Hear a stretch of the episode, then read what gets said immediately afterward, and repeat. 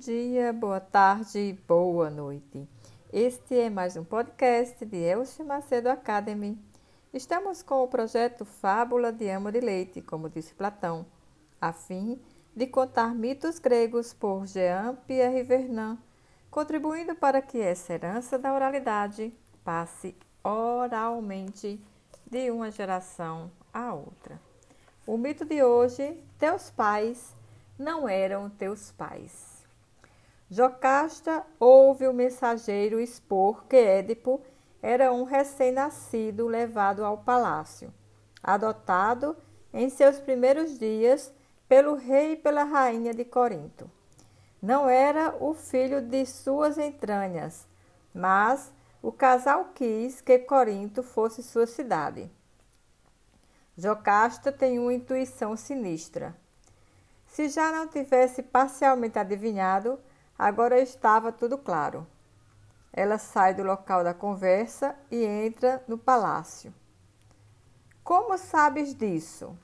pergunta Édipo ao mensageiro. Eu sei.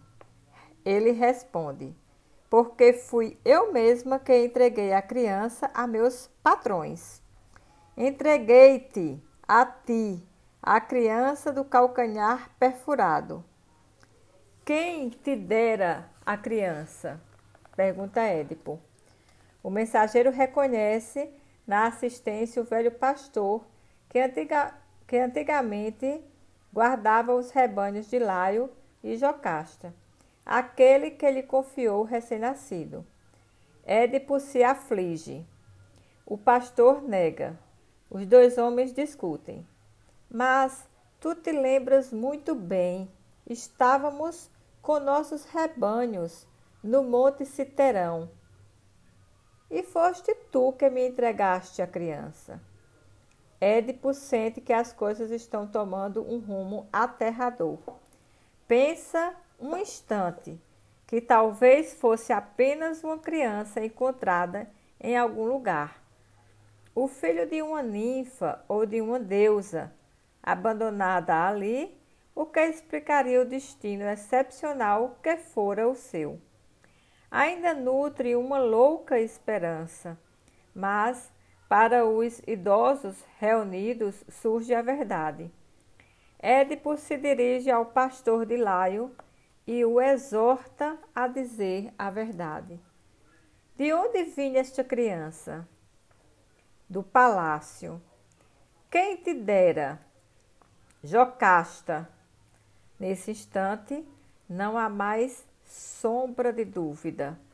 Édipo compreende. Como um louco, sai correndo até o palácio para ver Jocasta.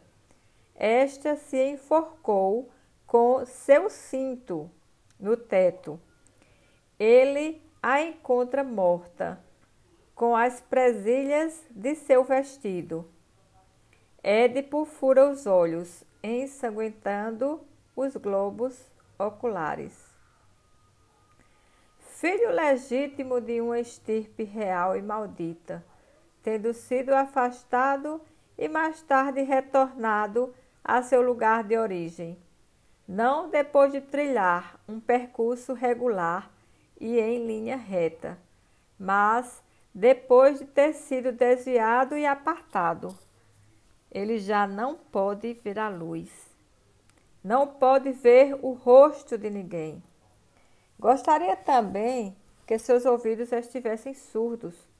Gostaria de estar murado numa solidão total, pois se tornou a torpeza da cidade. Quando há uma peste, quando a ordem das estações do ano é modificada, quando a fecundidade é afastada do caminho reto e regular, é porque houve mácula, miasma. E essa torpeza é ele. Jurara que cumpriria sua promessa. Dissera que o assassino seria expulso de Tebas ignominiosamente. Deve partir. Obrigada por ter ficado comigo até o final. O próximo episódio é O Homem três em um. Venha dialogar comigo. Vamos mitologizar. E vamos lá!